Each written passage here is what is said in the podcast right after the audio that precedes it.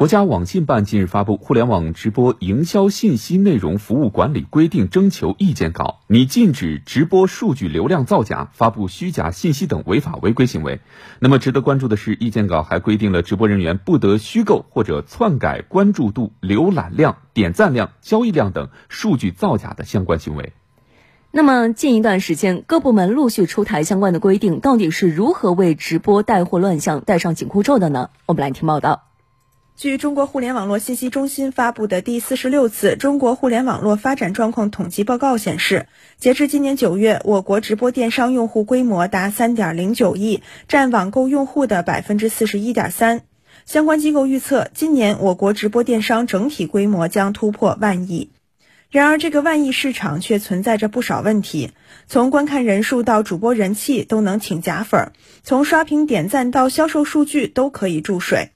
一些技术公司则宣称可一键操控十台乃至上万台手机来养号，以便在直播间内互动引流。直播数据弄虚作假成为了一些公司惯用的伎俩。针对这一问题，此次的征求意见稿明确，直播间运营者、直播营销人员从事互联网直播营销信息内容服务，不得虚构或者篡改关注度、浏览量、点赞量、交易量等数据流量造假。中国传媒大学传播研究院院长李书分析，明令禁止数据流量造假，有利于推动直播带货这一类新业态可持续健康发展。大量的误导性信息会刺激消费者的占有欲、需求感，诱发用户跟风消费、盲目购买行为。那么，规范数据呢，有助于保护消费者的权益，引导消费者理性消费，建立健康的消费观。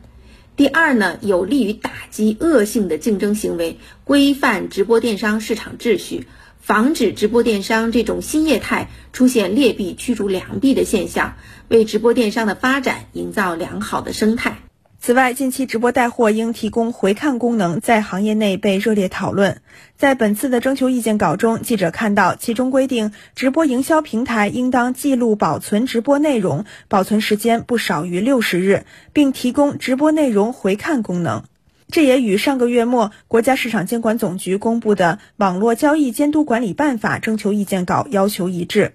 中央财经大学中国互联网经济研究院副院长欧阳日辉表示，之所以各部门都强调直播带货必须有回放功能，是在于回放功能的缺失，让消费者举证投诉之路异常艰难。因为原来的很多商家和平台由于没有这个回放的功能，